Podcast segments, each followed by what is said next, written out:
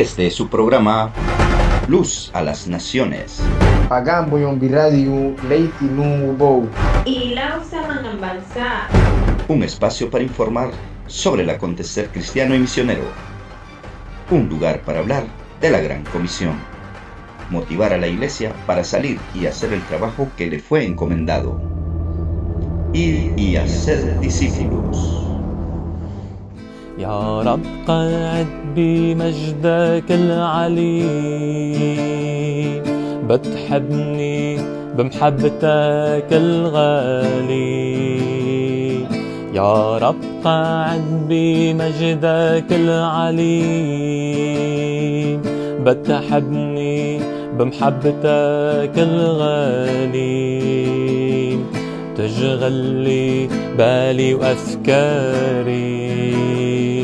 أنت محبتك هالغالي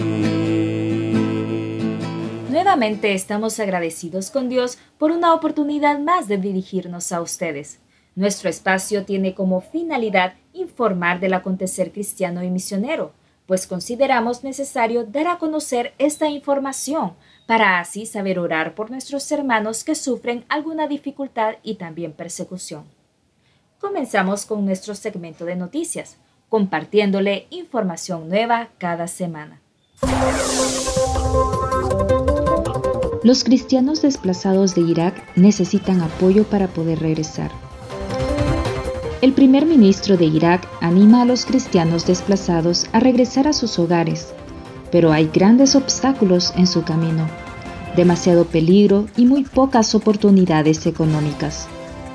Los años de guerra y conflicto han expulsado a un 90% de los cristianos iraquíes de su tierra natal, lo que era una comunidad de aproximadamente 1.5 millones de personas a principios de los años 90, se ha reducido a unas 175 mil en 2021. Tras la derrota del Estado Islámico en 2017, algunos han regresado, pero han encontrado pocos servicios básicos, empleos y seguridad. Hay informes de un resurgimiento del Estado Islámico y de milicias locales que luchan por el control. A veces los cristianos que regresan encuentran sus hogares intactos pero ocupados por extraños. El último llamamiento del primer ministro para que los cristianos regresen a sus hogares en Irak es un gesto positivo, ya que reconoce la contribución única que los cristianos han hecho durante muchos siglos y la pérdida que su éxodo causa a la sociedad. Sin embargo, las palabras debían ser acompañadas de acciones, dijo Anna Hill, portavoz de la campaña Esperanza para Oriente Próximo de Puertas Abiertas.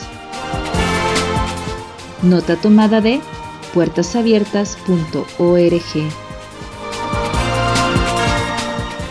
Afganistán. 5.100 cristianos y otros afganos en riesgo fueron evacuados con ayuda de ONG cristiana. Una campaña de recaudación de fondos liderada por el presentador de Blaze recaudó más de 30 millones de dólares para el transporte aéreo, el cual una vez en tierra estuvo a cargo del Nazarene Fund, una organización estadounidense sin fines de lucro que trabaja para apoyar a los cristianos perseguidos. La misión de evacuación estaba enfocada a los cristianos y otras personas en riesgo, incluyendo mujeres y nacionales estadounidenses. También fueron transportados en los vuelos. Los vuelos de evacuación han terminado después de que Estados Unidos retirara sus tropas de Kabul, después de un ataque terrorista el jueves pasado que dejó por lo menos 170 muertos, incluyendo 13 marinos de Estados Unidos. Beck dijo, no olvidaremos a los que quedaron atrás. Nuestra misión allí se vuelve más difícil y más peligrosa. Él dijo que los refugiados están ahora en un país no mencionado esperando reasentamiento. Que Dios bendiga a los refugiados y los países que serán su nuevo hogar, y que Él sane su tierra. Estos refugiados son siervos buenos y fieles que me siento avergonzado de llamarme cristiano. Palabras de Glenn Beck. avanzando el Evangelio en un mundo pandémico y pospandémico. En marzo de 2020 el mundo cambió. Las iglesias tuvieron que dar la vuelta en una moneda de 10 centavos. No hubo más remedio que adaptarse a los crecientes niveles de incertidumbre, ambigüedad y complejidad que no se experimentaron desde el 11 de septiembre. La crisis del COVID-19 tomó al mundo por asalto los aviones estaban en tierra, se cerraron las fronteras, los negocios fueron cerrados e incluso los lugares de culto cerrados. La vida, tal como la conocíamos, se estancó y pronto los ciudadanos de más de 118 países se refugiaron en su lugar. Los líderes pastores Tuvieron que moverse rápidamente para cambiar su forma de pensar y acercarse al ministerio del Evangelio mientras que veían inundados por un tsunami de desafíos abrumadores en un mundo al revés. Después de realizar algunas encuestas a líderes cristianos, hubo cuatro necesidades primarias expresadas por más de 400 pastores encuestados que representan tres seminarios evangélicos conservadores. Número 1. Aproveche la tecnología para la adoración en línea. Número 2. Reimaginar el cuidado pastoral. Número 3. Crecer en la preparación para el liderazgo en situaciones de crisis. Infundir esperanza, fomentar la unidad, comunicarse y, conectarse. Número 4 refinar las habilidades de predicación expositiva. Nota tomada de The Christian Post.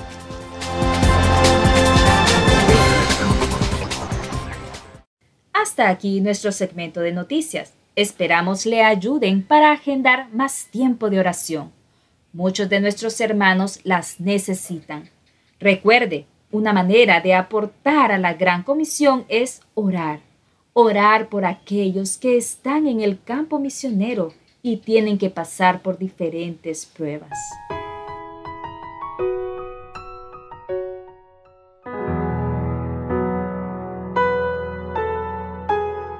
Orando por las etnias no alcanzadas. Hoy vamos a orar por los árabes adrami que viven en el país de Yemen, Eritrea y Kenia. El idioma principal es el árabe adrami. La religión principal son islámicos sunitas. La unidad entre la gente no es muy fuerte.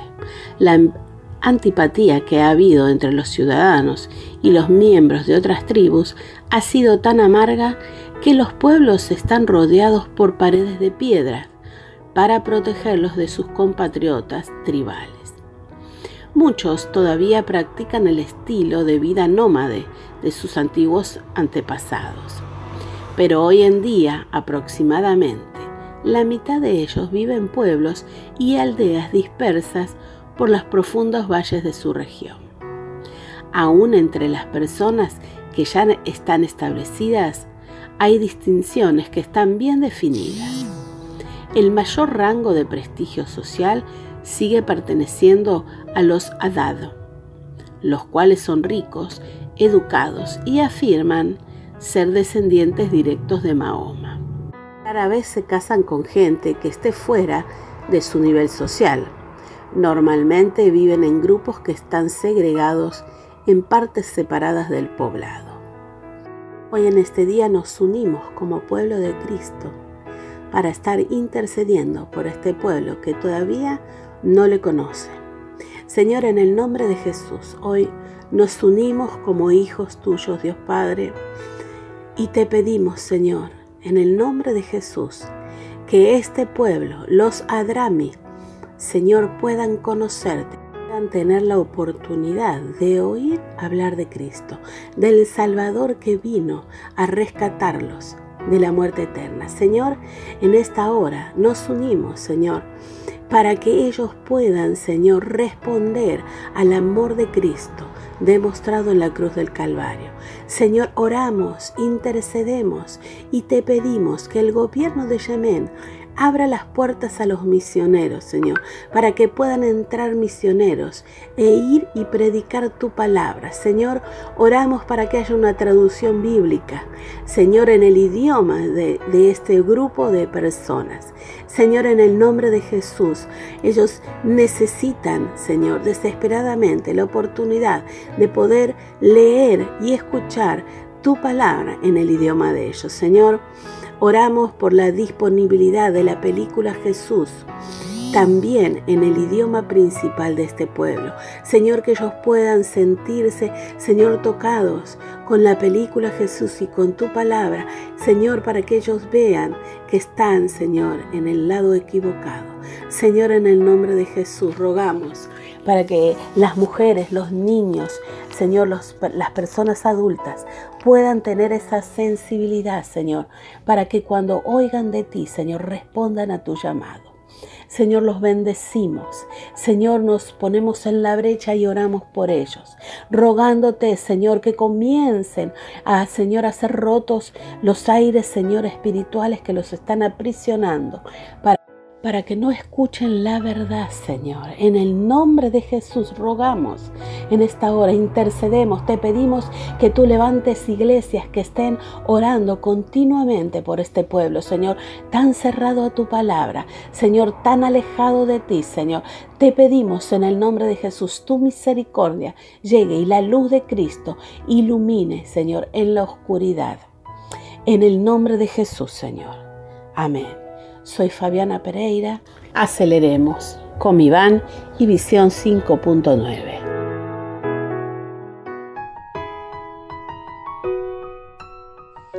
Presentamos el tema de este día.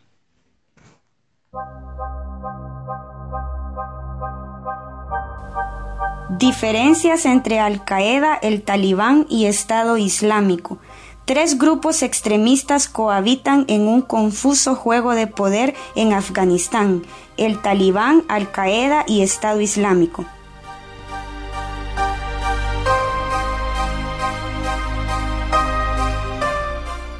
Expertos en el mundo indican que estos tres grupos comparten una visión bélica y extremista de su religión. Los tres practican la rama sunita del Islam, una interpretación más estricta de principios que el chiismo, la otra rama. Muchos conflictos entre países musulmanes tienen su origen en esta división. Los tres grupos creen que la vida social y política no pueden separarse de la religiosa. Tras la salida de las fuerzas occidentales y la llegada del talibán al poder, los expertos temen una posible nueva era del yihadismo en Oriente Medio y Asia Central. Al-Qaeda y Estado Islámico EI puede que hayan sido debilitados en los últimos años, pero siguen activos y ahora podrían reforzarse. Comparten una ideología fundamentalista al igual que el talibán, pero estos tres grupos tienen aspiraciones y métodos distintos. El talibán es el jugador más significativo de Afganistán al-Qaeda es un grupo transnacional yihadista que busca reconstruir sus redes. Estado Islámico también, pero tendrá una batalla cuesta arriba dado que es enemigo mortal tanto de Al-Qaeda como el Talibán. El origen de estos tres grupos radicales. Al-Qaeda y los talibanes emergieron en la residencia contra la invasión soviética a fines de los 80 y las disputas internas de Afganistán a comienzos de los 90. Al-Qaeda fue fundada por el millonario saudí Osama Bin Laden a finales de los 80 y servía precisamente como una red de apoyo logístico y armamentístico a los musulmanes que pelearon contra la Unión Soviética. Para ello reclutó individuos de todo el mundo islámico. Para entonces, al-Qaeda ya era mucho más que una red de apoyo logístico, se había convertido en una organización yihadista de pretensiones globales, y el régimen talibán, por gratitud y a cambio de financiamiento, les acogió en Afganistán. Los talibanes. Su nombre significa estudiantes. Surgen de las madrazas o escuelas de estudios religiosos. Una vez derrotados los soviéticos, un grupo de jóvenes guerreros y estudiantes de la etnia Pashtun al norte de Pakistán y sur de Afganistán, conocidos como talibanes, ganó cada vez más popularidad. Prometían restaurar la paz y seguridad en Afganistán y su versión austera de la Sharia, la ley islámica, una vez en el poder. Pronto lograron apoyo suficiente conquistaron Kabul y controlaron prácticamente todo el país a partir de 1996. El talibán pretende instaurar la ley Sharia en Afganistán. La última vez que lo hizo implantó un régimen estricto, especialmente contra las mujeres ante el recuerdo de la experiencia talibán entre 1996 y 2001, muchos afganos han huido en masa del país en las últimas semanas, temiendo que ahora que tienen el poder se repita la historia. Aún así, las enseñanzas de los talibanes son menos radicales en comparación con Al Qaeda y Estado Islámico. Pretenden restaurar Afganistán a través de un pasado musulmán idealizado, los talibanes no pretenden cambiar otros países musulmanes, se centran solo en Afganistán, explica Daniel Baiman, experto en terrorismo y Oriente Medio en la Universidad de Georgetown en Washington, D.C., Estados Unidos. Estado Islámico al-Qaeda y los talibanes emergieron en la resistencia contra la invasión soviética a finales de los 80 y las disputas internas de Afganistán a comienzos de los 90. El Estado Islámico surgió más años tarde, a partir de soldados iraquíes y la franquicia de Al-Qaeda en Irak durante la invasión estadounidense en 2003. La facción de Al-Qaeda en Irak fue precursora directa de Estado Islámico y actor protagonista en la resistencia contra las fuerzas extranjeras desde 2003, cuando Estados Unidos invadió el país. En 2006, Al Qaeda en Irak incorporó a otros grupos extremistas y adoptó el nombre de Estado Islámico de Irak, aspirando a competir contra las ideas originales de Al Qaeda y convertirse en líder universal del islamismo. Después de 2011, cuando Estado Islámico penetró en Siria y ganó cada vez más poder en la guerra civil, se hizo llamar Estado Islámico de Irak y Levante, autoproclamó un califato y se distanció definitivamente de Al Qaeda. Al Qaeda y Estado Islámico tienen aspiraciones internacionales. El Estado Islámico, los talibanes y Al Qaeda comparten un enemigo lejano, Estados Unidos y Occidente. También tienen enemigos cercanos, los que ellos consideran apóstatas, que son los gobiernos que apoyan a Estados Unidos y Occidente o los que han rechazado la visión más religiosa del Islam y han optado por la división entre el Estado y la Iglesia, un fundamento común en sociedades occidentales. Desde el comienzo, el Estado Islámico fue más violento que Al Qaeda y llevó a cabo, además de una guerra contra Occidente, una lucha sectaria contra los musulmanes que no compartían su ideología. Para el Estado Islámico, el terrorismo es parte de la guerra revolucionaria. En territorios bajo control celebran ejecuciones masivas, decapitaciones públicas y violaciones. Buscaban aterrorizar a la población para someterla. Al Qaeda, si cabe, tiene un enfoque algo más gentil. Reclutamiento.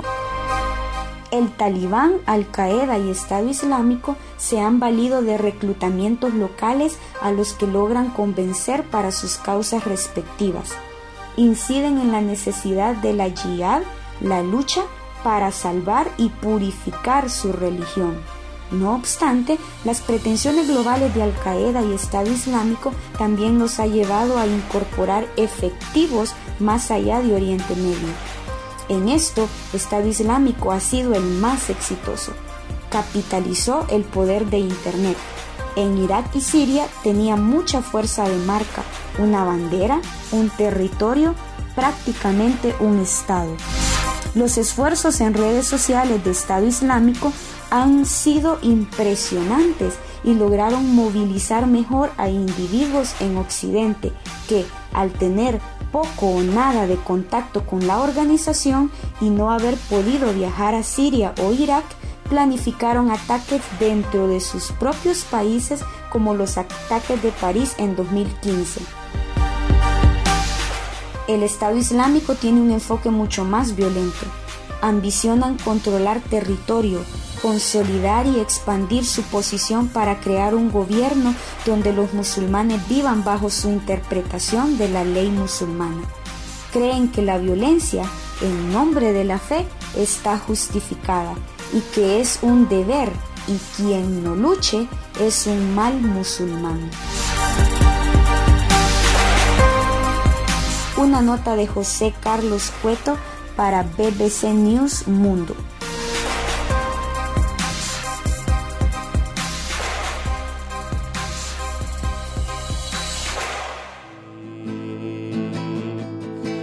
تشغل لي بالي وافكاري. أنت محبتك هالغالي خلصني يا رب من كل الصعوب. حررني من كل القيود. خلصني يا رب من كل الصعوب. حررني من كل القيود مسح لي من عين الدموع دويني من كل جروحي مسح Gracias a Dios por este espacio. Les esperamos en el próximo programa. Recuerde, cada domingo a las 6 de la tarde. Nuestro programa Luz a las Naciones ya está disponible en la plataforma de podcast. Puede escucharnos en Spotify y Google Podcast. Búsquenos como Luz a las Naciones Jalel Radio. Comparta con sus contactos nuestro link y visite nuestra página web. Nuestra programación está diseñada para diferentes gustos y contenido edificante. Transmisión las 24 horas. Gracias por tu sintonía. Te invitamos a descargar nuestra aplicación para Android o Apple. Búscanos como Jalel Radio en App Store o en Play Store y continúa disfrutando de nuestra programación.